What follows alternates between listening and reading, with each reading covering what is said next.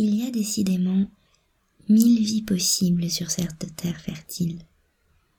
De la trépidante et urbaine du métro à la suave et languissante d'une chaise longue. Et je m'interroge.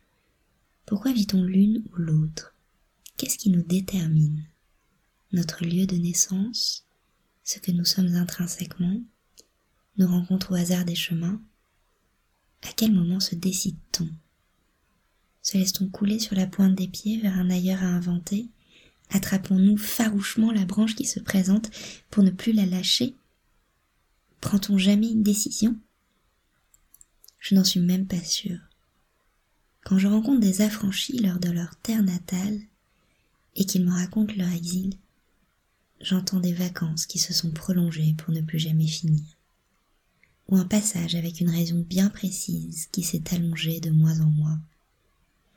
Et puis un jour, on se retourne et cela fait 18 ans. On a une vie, des amis, une maison, des habitudes. On s'est enraciné comme une mandragore que le vent aurait semée. Il n'y a plus de questions. C'est comme une évidence. Et l'évidence teinte à nos oreilles comme un sourire.